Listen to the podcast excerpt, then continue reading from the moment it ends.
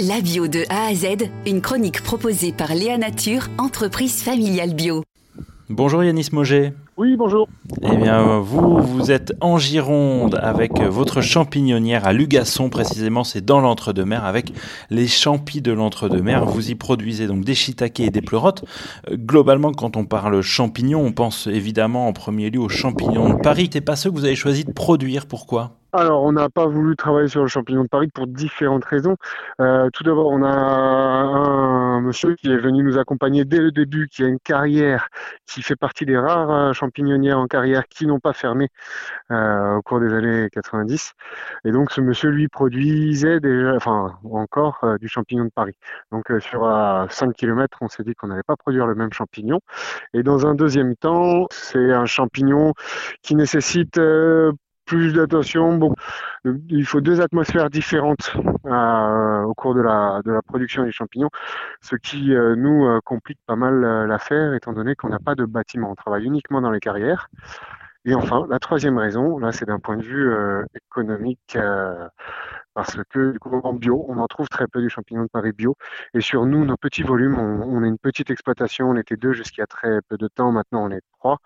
Donc euh, voilà, production des champignons de Paris en bio sur une petite exploitation. En tout cas, selon nos calculs, euh, ça va être difficilement euh, intéressante pour nous. Hmm. Alors, quelle spécificité il y a à votre production de champignons pour produire des, des shiitake et des, et des pleurotes, en particulier en, en bio Alors, le, il faut savoir que nous, la culture euh, du, du pleurote et du shiitake, en ce moment, elle se fait euh, sur euh, du substrat à base de paille. Donc, et un mélange de, céréales. donc, ce substrat doit être issu de l'agriculture biologique, évidemment. Donc, ça, c'est un premier élément. Ensuite, la, souche du champignon doit être garantie non OGM. Ça, ça suffit hein, pour la partie euh, mycélium, on va dire, pour qu'elle soit bio. Et enfin, il y a le processus, parce que pour euh, utiliser, pour transformer la paille en ce que nous on appelle le substrat, euh, apte à recevoir le, mycélium, il va falloir que la paille soit pasteurisée. L'utilisation peut se faire à froid, facilement, avec euh, des produits. Ça, c'est pas bio. Et pour la faire bio, du coup, c'est une montée en température. Et là, du coup, c'est un processus qui, qui demande un peu plus de technique. En gros, c'est sont les trois grandes différences. Qu'est-ce qui fait que, selon vous, euh, tous les champignons ne sont pas actuellement faits en, en, bio alors que ça semble, ça semble réalisable? Bonne question. Euh, je pense qu'il y a derrière euh, un marché aussi qui est différent. Euh, c'est là on on, va plutôt demander aux consommateurs euh, pourquoi est-ce que si tout le monde achetait du bio, les producteurs passeraient tous en bio. Aujourd'hui, ça n'est pas le cas apparemment et ça semblerait pas que ça aille pour le mieux, pour les boutiques bio en tout cas. Donc euh, voilà, après euh, tous les champignons peuvent être faits en bio évidemment. Vous êtes lancé en, en 2019, euh, les résultats sont là et ça marche pour vous?